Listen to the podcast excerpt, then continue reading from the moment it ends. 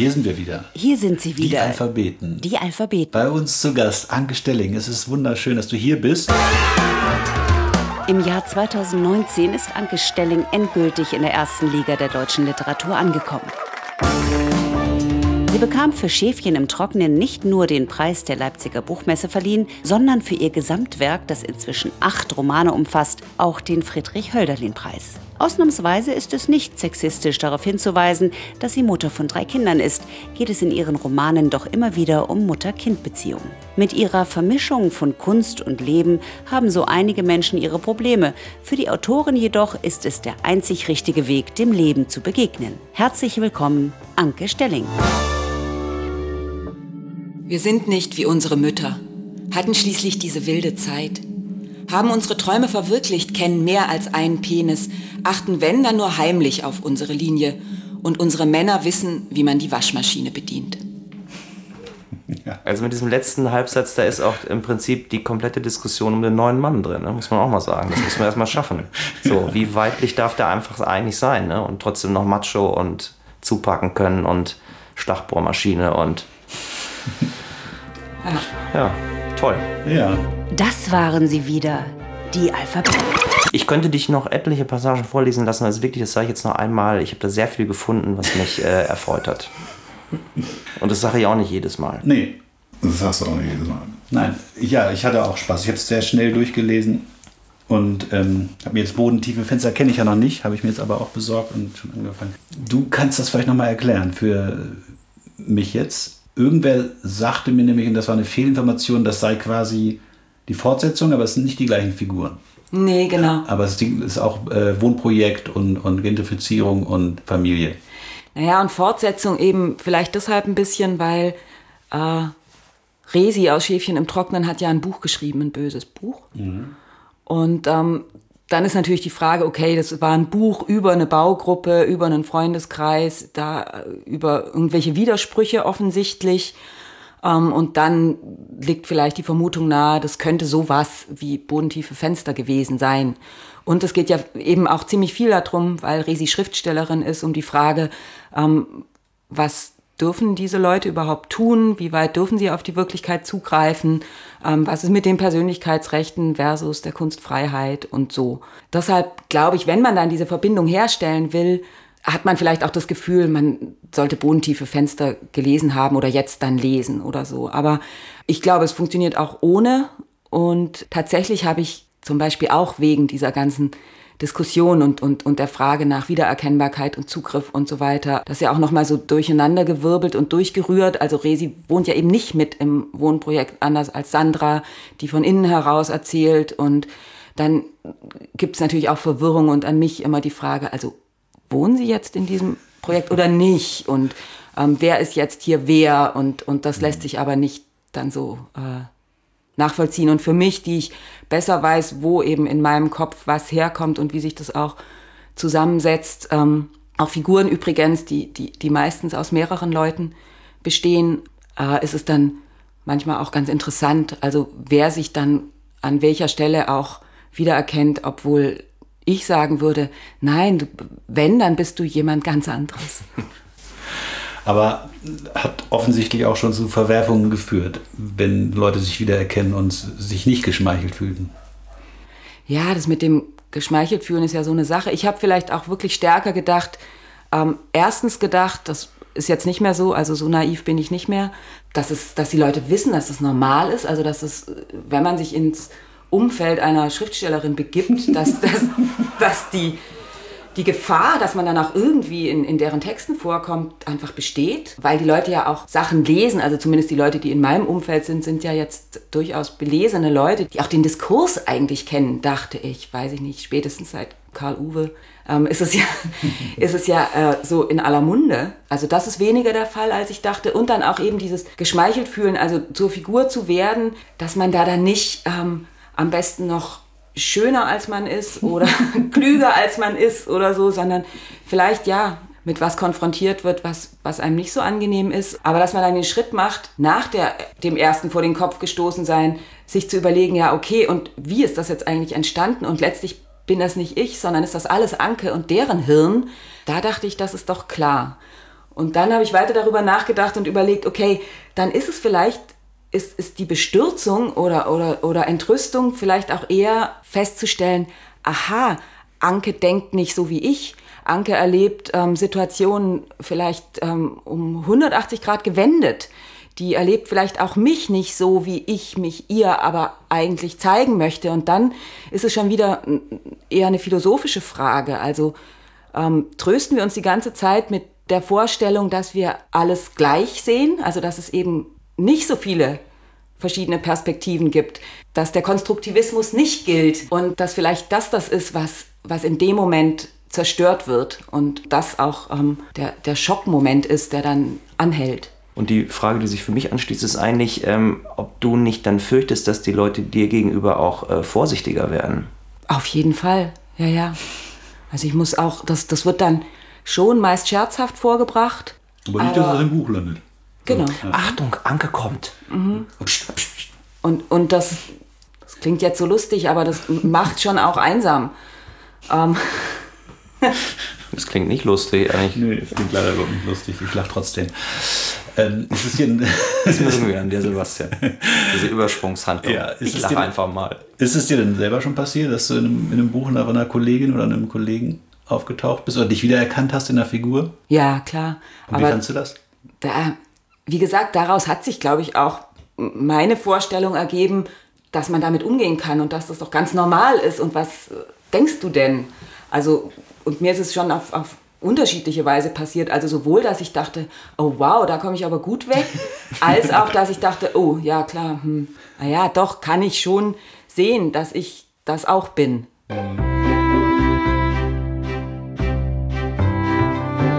Ich kenne nun natürlich auch wirklich viele Kollegen und Kolleginnen, also sowohl ähm, noch vom Studium als auch jetzt einfach so durchs, äh, weiß ich nicht, naja klar, wenn der gesamte Freundeskreis im Prinzip aus Schriftstellerinnen besteht, dann äh, ist das wahrscheinlich gang und gäbe, dass die sich gegenseitig in ihre Bücher schreiben. Ich weiß es nicht. Man kann auch so einen Sport machen. Also es gibt dieses, oh, wo kommen die denn her? Ich glaube, Nor, nee, also nicht Karl Uwe und seine Frau, aber ähm, nee, Dänen sind das, glaube ich, Tikanen und seine Frau, die dann so am Roman, also so wechselseitig sich bashen, ähm, sich bashen mit ihren Romanen, in denen sie jeweils ihre Ehe beschreiben.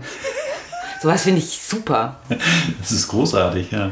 Dann spart man sich den Therapeuten wahrscheinlich. Ja. Oder man gibt ihm Futter.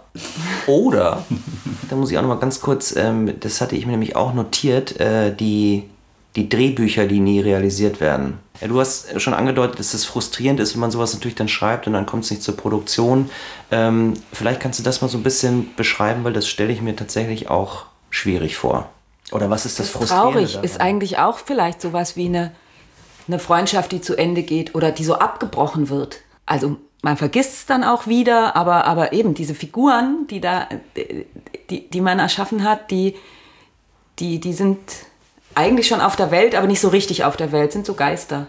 Und wenn man dann ähm, irgendwie dran erinnert wird, äh, durch, durch, weiß nicht, Leute, Umgebung, Situationen oder so, dann, dann, das ist schon immer so ein, so ein kurzer Stich oder so eine Traurigkeit, dass die nicht, ja, dass sie es nicht auf die Welt geschafft haben.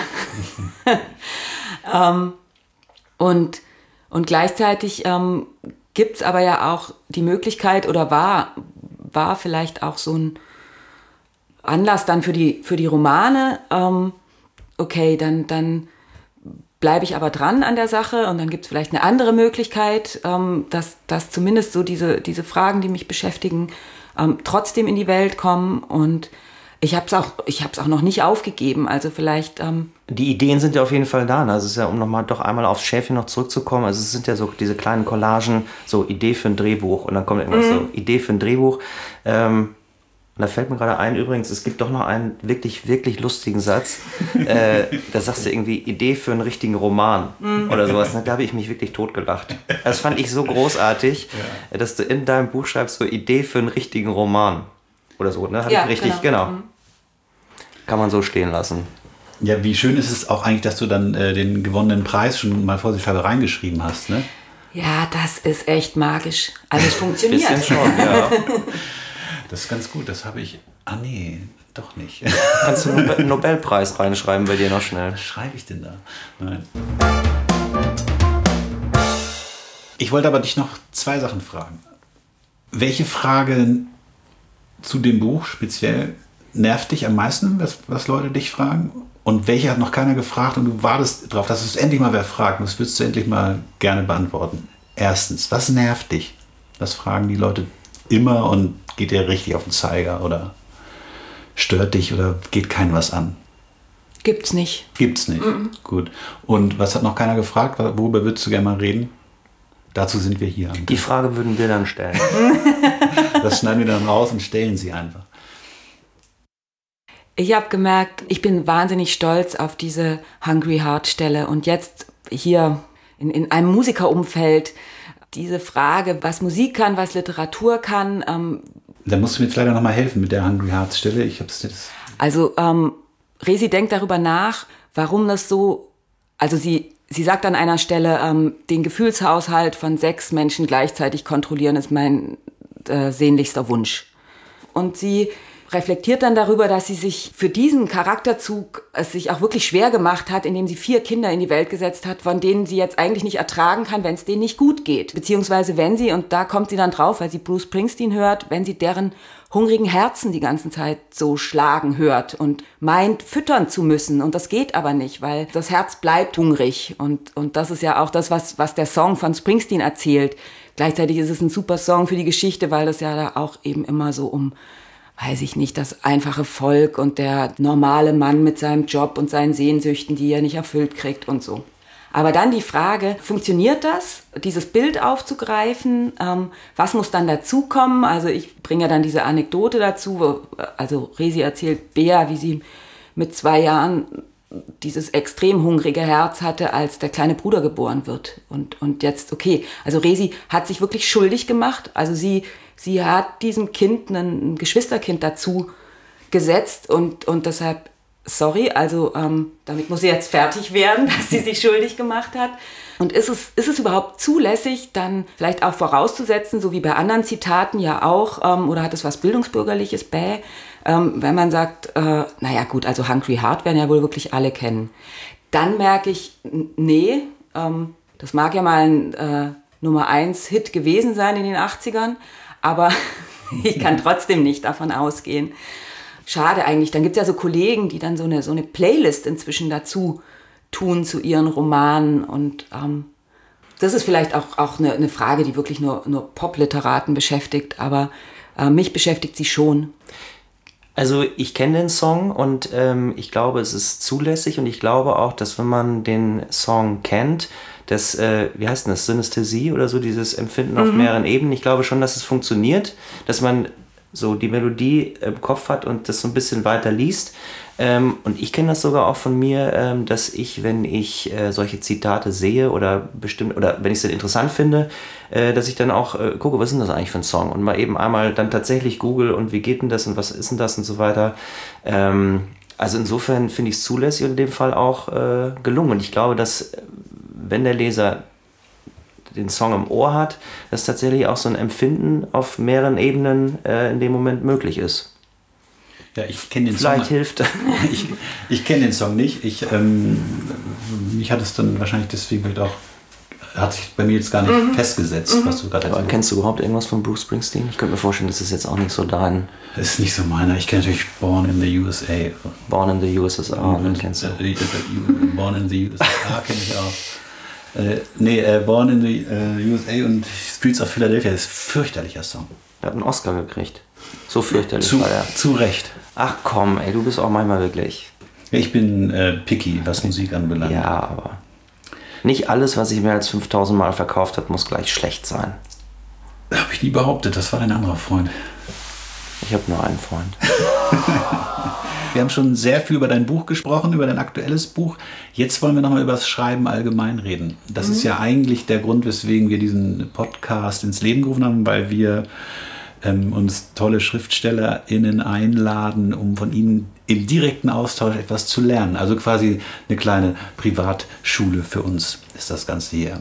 Insofern, erzähl uns doch mal, was ist so dein wichtigster Schreibtipp für jemanden, der jetzt anfangen möchte zu schreiben? Schreiben. Ja, jemand, der so jetzt so jung ist und davon träumt, Schriftsteller zu werden und das sich so total romantisch ausmalt. Dass, oh, ich sitze dann den ganzen Tag irgendwie in Cafés rum, denken die jungen Leute ja heutzutage, und schreibe so mein Drehbuch oder mein Roman. Dann verkaufe ich das und dann werde ich reich und berühmt. Ja, so. oder, oder würdest du ihm oder ihr dringend davon abraten? Das ist ja auch eine Option, dass du sagst, das ist, eigentlich ist es mehr Fluch als Segen. Also es gibt ja beide Möglichkeiten. Nee, tatsächlich war Schreiben äh, schon mein Tipp. Dein Tipp ist Schreiben tatsächlich, als, mhm. also als Aufgabe jetzt. Mhm. Wer schreiben will, muss schreiben. Mhm, genau. Und da ist, ist glaube ich, eben die Vorstellung, wie man dann dabei sitzt und wie man dabei aussieht und wie man dann nachher das Buch hat und äh, äh, was für ein Lifestyle damit verbunden ist und, und, und was für eine Aufmerksamkeit dann im Nachklang vielleicht sogar hinderlich. Also, sondern ich glaube, man muss wirklich schreiben wollen vor allem. Und, und das ist was, was ich zumindest äh, anstrengend und mühsam finde und einsam und schlecht für den Rücken und ähm, schlecht für die Augen. Genau. ähm, was ich schon auch glaube, ist, ähm, dass es hilft, wenn man zumindest das, was es dann mal werden soll, auch schon im Kopf hat oder irgendwie so, ja, neudeutsch gesprochen, visualisieren kann. Aber erstmal glaube ich, der, der Impuls muss sein, äh, die Welt mit Hilfe der Sprache zu fassen, kriegen zu wollen. Und wie ist es bei dir? Also hast du das Gefühl, dass es toll ist, dass du diese Ausdrucksform hast? Oder es klingt ja auch mal so blöd, dass ich habe mir das gar nicht ausgesucht, ich, ich muss das machen und so weiter. Also ja, da, das würde ich nicht sagen. Also ich glaube, ich, glaub, ich habe mir das ausgesucht und ich habe auch relativ spät angefangen. Also eigentlich habe ich ernsthaft erst angefangen, als ich schon in Leipzig studiert habe. Für mich waren das sehr, sehr gute Bedingungen, weil ähm, mich auf jeden Fall auch bekräftigt oder, oder anspornt oder überhaupt es mir vorstellbar macht, wenn ich von Leuten umgeben bin, die das auch machen und die das auch wollen und die das auch können. Inzwischen würde ich schon sagen, ähm, ich, ich muss das machen oder das ist für mich eine ganz wichtige Sache, um, um überhaupt, ja, es, es klingt immer alles furchtbar pathetisch, aber auszuhalten, auf der Welt zu sein mhm. und ähm, was geordnet kriegen und, und, und was ähm, auch was geben, aber auch ähm, das erstmal für mich zu machen. Aber man könnte natürlich jetzt auch sagen, ähm, also jetzt gerade wenn man das letzte Buch nochmal nimmt, könnte man sich auch vorstellen, dass du viel Tagebuch schreibst und eigentlich Kinderärztin bist oder so. Weil es hat ja schon auch äh, wirklich was Sortierendes, was Klärendes und aber man müsste es ja nicht unbedingt veröffentlichen. Mhm. Also Tagebuch bin ich ganz schlecht, war ich auch immer schon ganz schlecht. Also ich habe ganz wenig ähm, auch so aus meiner Kindheit und Jugend, wo andere, weiß ich nicht, Koffer voll ähm, Tagebücher haben, habe ich ganz wenig. Was ich mache oder wo ich jetzt auch merke, dass ich das mache, was mir gar nicht so bewusst war, ist ähm, Austausch eben mit anderen, also Briefe beziehungsweise heutzutage eher Mails, dass das auch vielleicht so ein Stück Tagebuch schreiben ersetzt, also so schreiben ohne gleich so viel über die Form nachzudenken, aber trotzdem schreiben. Und ich glaube, dass dieses Reservoir wird dann auch, also steht einem einfach zur Verfügung und das kann man dann auch anzapfen, wenn man dann an den Text geht, der der eigentliche Text sein soll. Du hast ja ein Büro oder Schreibkämmerchen hast du es vorhin genannt, aber mhm. nicht zu Hause, sondern du gehst raus zum mhm. Schreiben mhm. und das auch zu einer festen Uhrzeit. Mhm. Ich gehe jeden Tag morgens ins Büro und dann schreibe ich da ein paar Stunden oder versuch's und dann äh, gehe ich nach Hause und mache Abendbrot. Und gibt es äh, Momente, wo du dann abends, wo es dich nochmal packt und du nochmal weiterschreibst? Fast nie. Im Bett oder irgendwas? Nee, nee ich mache tatsächlich sowas wie 9 to 5. Mhm. Und war das schon immer so oder musstest du das, äh, seit du Kinder hast, einfach so regeln, weil es nicht anders geht? Nee, das war schon vorher so. Deshalb ist es auch in meinem Fall ziemlich familienfreundlich, also was die Organisation betrifft, weil das ähm, passt bei mir dann auch mit den üblichen Kinderbetreuungszeiten zusammen. Mhm. War aber auch vorher schon so, dass wenn ich tagsüber, also vormittags bis, weiß nicht, frühen Nachmittag nichts hingekriegt habe, dass es eigentlich nie so war, dass ich dann abends oder es gibt ja auch Kollegen und Kolleginnen, die wirklich gerne nachts arbeiten, weil die meisten anderen dann zumindest schlafen oder weil sie sich da so in, in weiß ich nicht, in, in, in einem anderen Zustand ähm, befinden.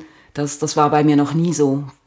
Und du kannst auch dann mental so abschalten. Also das ist dann nicht so, dass du die Geschichte noch immer noch weiterträgst und dann plötzlich um halb drei ein Geistesblitz und dann wieder aufstehen. Du kannst auch dann, wenn du sagst 9 to 5, Äh, weißt du um fünf, wie du morgens weitermachst am nächsten Morgen? Ah, nee, die Übergänge sind schon schwierig. Also, weiß ich nicht, wenn ich dann eben wechsle, zum Beispiel so in den, in den Care-Arbeitsmodus, dann bin ich, glaube ich, ähm, nicht ganz da. Vielleicht nicht so nett für die Kinder oder die Leute, die dann mit mir zusammen sind in diesem Übergang. Aber gut, also ich glaube, das ist bei anderen Jobs ja auch so, dass man die dann noch weiter mit sich trägt.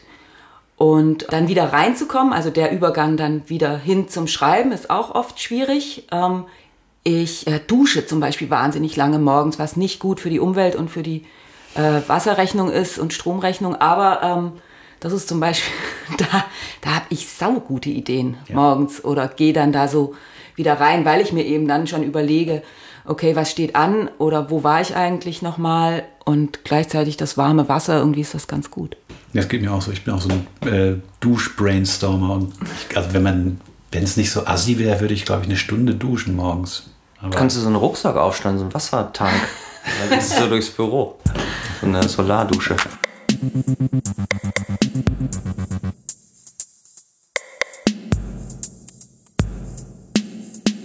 Äh, Gibt es denn konkret was Neues?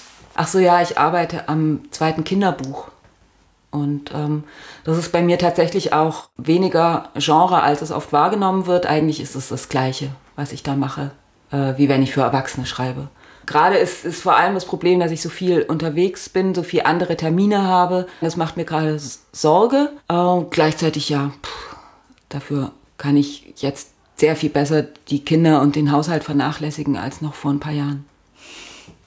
Und das lesen dann deine Kinder wahrscheinlich auch, das Kinderbuch. Also Erna hat meine Tochter gelesen, da hat sie sich auch gefürchtet, aber fand es dann ganz gut. Also so die Frage, wie viel erkenne ich da von mir, von dir, von uns wieder, wie kriege ich das irgendwie einsortiert, die hat sich für sie gar nicht so stark gestellt, sondern sie hat da auch mit mir über über Stellen geredet, die sie toll fand und äh, wo sie auch dann gefragt hat, ah, wo nimmst du das her? Du bist doch gar nicht mehr jung. genau. Hast du denn das Gefühl, dass du einfach auch immer Geschichten schreiben wirst, egal ob jetzt sozusagen für Erwachsene oder für, für Jugendliche, die immer so nah am Leben sind? Oder würdest du dir selber fast wünschen, auch mal fast so zur geistigen Erholung mal so was ganz anderes zu machen? Oder ähm, wird, wird das nicht passieren? Ein schöner Science-Fiction-Roman. Hm? Oder ja, also ich finde ich find Genre immer besser, je länger ich lebe. Aber eigentlich geht es mir um die Realität und den Zugriff. Aber das kann man ja mit Genre auf eine Weise dann auch noch radikaler. Gleichzeitig habe ich auch eine Hemmung, weil ich, weiß ich nicht, ist vielleicht auch so ein Aufsteigerding. Ich denke, man muss sich wahnsinnig gut auskennen. Also man darf nichts machen, was man nicht kann oder gelernt hat. Und ähm, deshalb, da, da gibt es ja dann eben ein, ein, sehr, sehr strenges Publikum, eben echte Fans, die dann auch Fanservice wollen, die einen dann auch entlarven. Ja, aha, hier dachtest du, das, so, das ginge so einfach, aber das Genre hat eigene Gesetze und die kanntest du offensichtlich nicht. Also da habe ich, hab ich Respekt vor. Und gleichzeitig denke ich, ähm, nö, je älter ich werde, desto selbstbewusster. Ähm, das kann ich dann schon auch mal machen. Auch da gibt es zum Beispiel ein Drehbuch, das ist noch kein fertiges Drehbuch, aber einen Entwurf, das ist so eine Zombie-Sache. Das ist allerdings da ja dann auch immer die Sache, ähm, wann kommt man damit ums Eck. Aber ein Zombie-Drehbuch oder wie? Ja, aber das, ähm, genau, Zombies sind ja inzwischen so modisch, dass ich schon wieder denke, ach, hm, Jim Jarmusch, ne, hat auch jetzt gerade mhm. in Cannes. Mhm. Aber du hast jetzt auf der anderen Seite nicht das Gefühl, dass du äh, genauso eine Verpflichtung hast deinem jetzigen Publikum gegenüber, die vielleicht auch so ein bisschen sich wünschen, dass du denen weiter auch in den nächsten Jahren so das Leben erklärst. Also dass du da so eine ja, weil Doch, aber mit Zombies. Ähm, nee, also die, die, die, die Frage, ob man irgendwie eine Marke wird, das steckt da ja eigentlich auch drin, oder? Also ob, ob man auch, also auch mit seinem genau. Zeug irgendwie Fanservice betreiben muss und dann halt das weiter Klingt mir fast schon zu negativ. Nee, meine ich gar nicht okay. negativ. Es ist ja auch was Tolles eigentlich. Genau. Und es ist auch toll, was gefunden zu haben, was Leute wirklich sehr schätzen und, und sich davon mehr wünschen.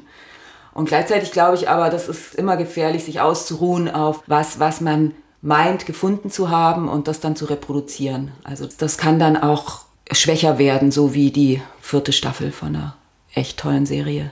Ja. Du meintest mal, bei einem, wenn du ein Stipendium hättest, dass du da gar nicht schreiben könntest, weil du eigentlich deine Kammer brauchst. Ja, und, und also nee, die Kammer ist es, glaube ich, gar nicht so sehr, ähm, aber den Alltag brauche ich schon auch. Ja. Mhm. Also so dieses, ähm, Dieses komplett reinfallen lassen und mhm. das ist nicht deins? Nee. Also ich habe jetzt länger nicht mehr die Erfahrung gehabt, eben weil es gar nicht möglich war. Aber ich sehne mich auch nicht so sehr nach, nach so einer Abgeschiedenheit, dann um, um voll reinzugehen, sondern ähm, eher nach, nach so einem Alltag, der aber eben trotzdem dafür auch Zeit und Freiraum vorgesehen hat. Aber jetzt nicht unendlich und nicht ganz alleine oder bei diesen Stipendien ist man ja meistens auch nicht alleine und ich bin auf jeden Fall sofort in der Gefahr, diesen Alltag dann dort mit den Kollegen und Kolleginnen ähm, zu etablieren. Und Schmierst das dann Brote dann, für alle. Ja, nee, aber, aber das, da entwickelt sich ja meistens dann eher so eine Klassenfahrt-Stimmung äh, und ähm, die ist wirklich nicht, nicht besonders äh, produktiv nach meiner Erfahrung, sondern da geht's dann nur noch darum, baden zu gehen, Tischtennis zu spielen, äh, zu vögeln, so Zeug zu machen. Hm. Tischtennis spielen. Baden war ich auch lange nicht. Hast eben gesagt, das Jugendbuch, du bist viel unterwegs und es ist schwierig, jetzt diese Disziplin dann auch aufrechtzuerhalten. Ähm, wenn man das jetzt so zuspitzt, hast du manchmal so Schreibblockaden regelrecht und, und wenn ja, wie, wie gehst du damit um? Nee, also so klassischer Writers Block, glaube ich, hatte ich, hatte ich das schon mal. Nee, eher, dass, dass die anderen Sachen ähm, eben zu viel Raum eingenommen haben. Also zum Beispiel bei so einem Stipendium, ähm, wo ich dann gemerkt habe, oh, es ist, jetzt so schwer wieder, wieder zu wechseln. Aber ähm, so, dass ich, dass ich wirklich über, über längere Zeit dachte, ich glaube, Writers Block ist ja, ist ja, dass man auch das, das ganze Unternehmen irgendwie in Frage stellt und, und denkt, ach, ähm, ich habe nichts zu sagen, niemand will was hören, ähm, ich, ich ich weiß nicht was und wie. Das ähm, hatte ich, glaube ich, noch nicht. Also ich klopfe auf Holz. Das passiert auch nicht oder jedenfalls nicht in Kürze. Und ich, ähm, ich lese wirklich auch sehr, sehr viel.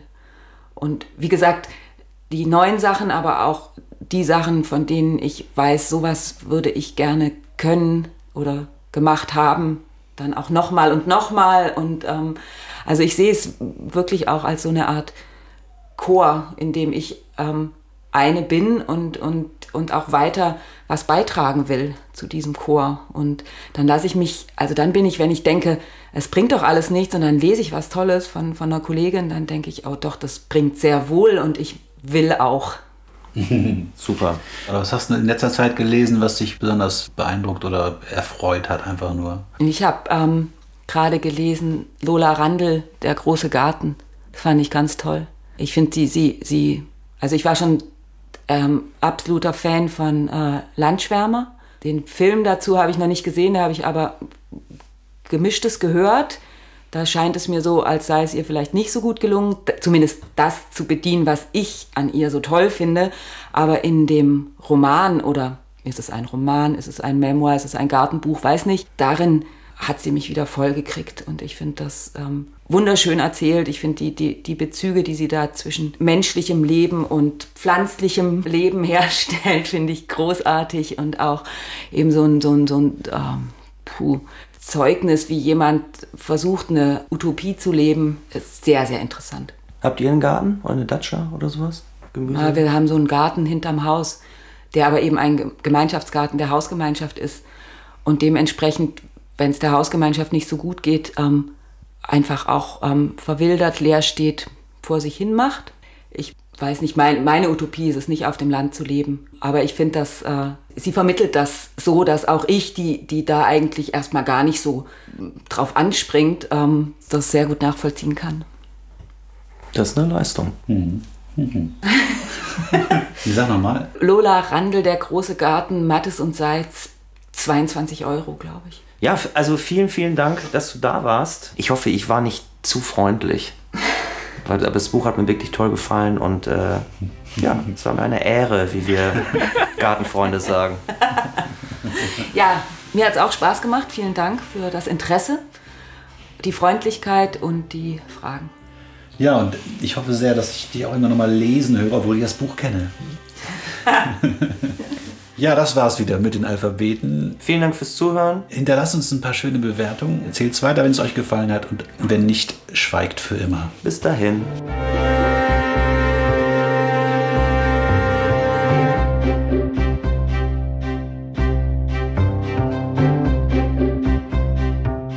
Das waren sie wieder, die Alphabeten. Auf Wiederhören.